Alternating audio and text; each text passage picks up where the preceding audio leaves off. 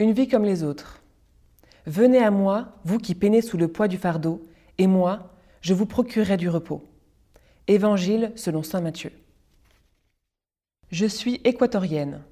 De ma famille, la vie n'a jamais été facile. Les problèmes financiers, l'alcoolisme, maladie de ma sœur et de mes parents. Là-bas, il n'y a pas de sécurité sociale. J'ai voulu me battre pour eux. J'étais socio-esthéticienne, mais je m'en sortais pas. En Équateur, on gagne trois fois moins d'argent qu'en France, et le coût de la vie est presque pareil.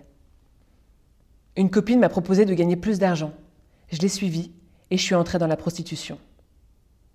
C'était un cauchemar avec les agressions, les viols, les longues journées, les nuits. J'ai voulu changer de vie. Je suis arrivée en France il y a 20 ans. J'ai trouvé un travail, mais à cause d'un souci médical, j'ai été licenciée. Les aides traînaient. J'ai eu peur de me retrouver à la rue. Je me suis de nouveau prostituée. Mais une bonne personne m'a aidé à m'en sortir. Elle m'a trouvé un logement et un travail dans une autre ville, un ange gardien. Je crois toujours, quoi qu'il m'arrive. C'est comme ça. Ma vie n'a jamais été comme j'ai rêvé. Pourquoi des crimes des maladies? Pourquoi ma petite nièce a été enlevée il y a cinq ans? Pourquoi Dieu laisse passer tout ça? Parfois, je perds la dynamique, mais je reste toujours croyante. Quand je prie, je ne mérite pas d'être écoutée, mais la personne pour qui je prie, si. Et il y a des prières entendues?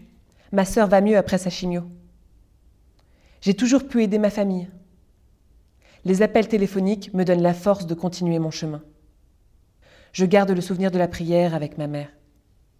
Depuis le décès de mes parents, je me sens parfois vide, mais quand je prie, je retrouve l'espoir. Ma force, c'est de croire en Dieu.